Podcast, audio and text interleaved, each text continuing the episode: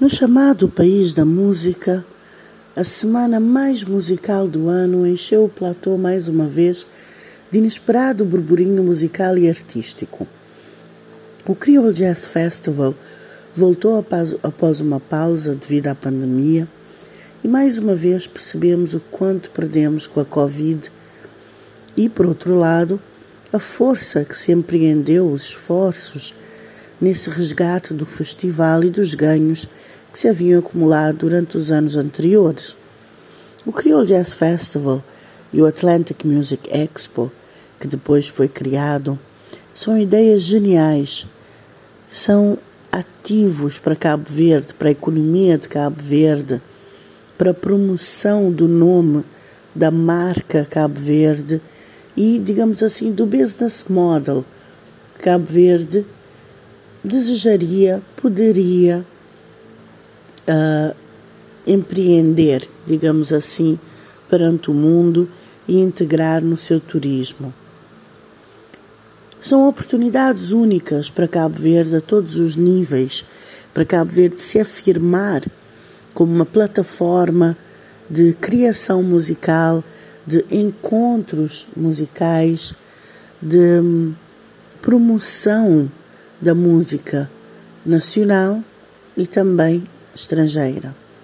O nível elevado dos artistas convidados e a oportunidade de visibilidade que é dada aos artistas nacionais é algo que ainda não foi bem apropriado pela população em geral e até diria pelos próprios artistas.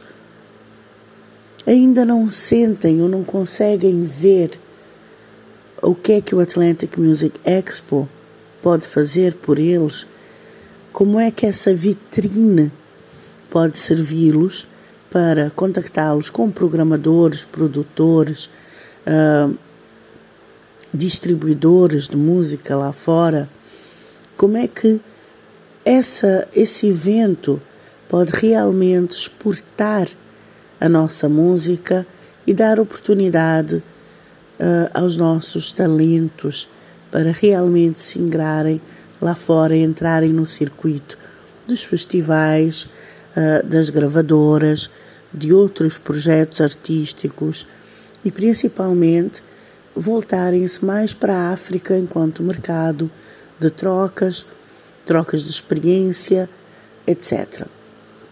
Hoje em dia, vemos que a música africana está a ter um verdadeiro boom no, no cenário mainstream, no cenário pop.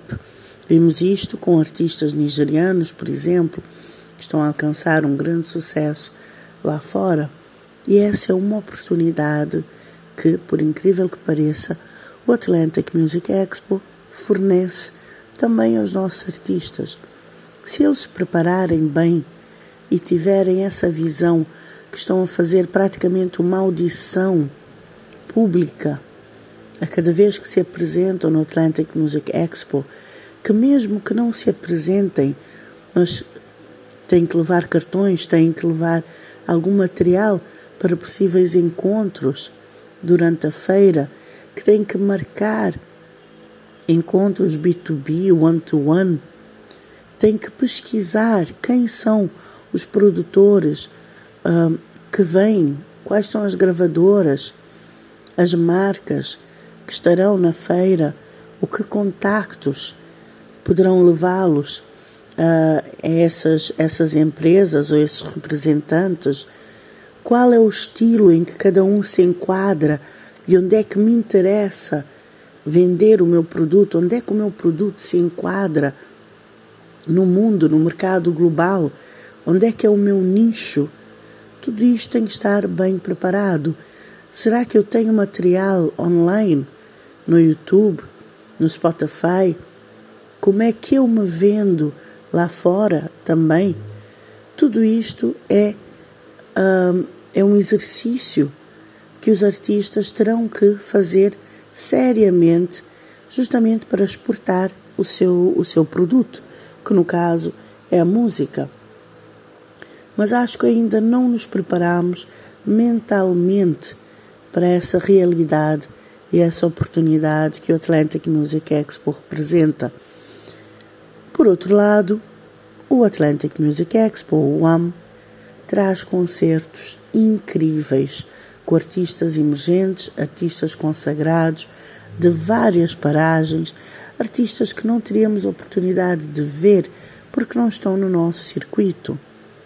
E tudo isso é desfrutado gratuitamente pelas ruas do platô na cidade da Praia.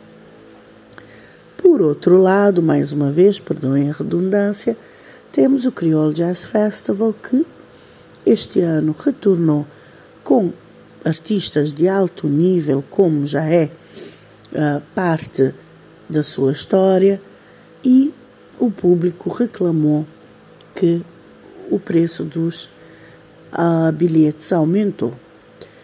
Penso que já seria de esperar, visto que tudo, absolutamente tudo, sofreu com a inflação no último ano. Então, por que é que esperamos que esta modesta contribuição para ter acesso a cerca de quatro concertos continuasse a mesma? Com certeza, os custos da organização do certame também sofreram aumentos significativos, pois todos os serviços sofreram aumentos. Essa, essa reclamação, quando se tem que pagar 50 euros ou 30 euros para se assistir a, artistas de alto nível, que não se conseguiria assistir com 50 euros no estrangeiro, nem a um show desses artistas. Portanto, vou fazer uma pausa para repetir isso. Não conseguiríamos, pagando 30 euros, assistir a um espetáculo de um desses artistas em qualquer outro país. Não conseguiríamos.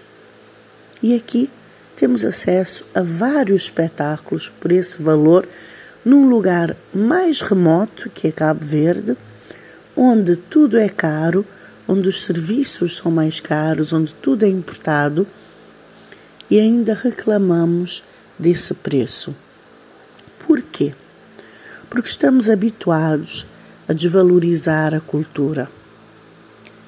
Estamos habituados a banalizar, a ridicularizar o trabalho da cultura, os custos da arte e da cultura.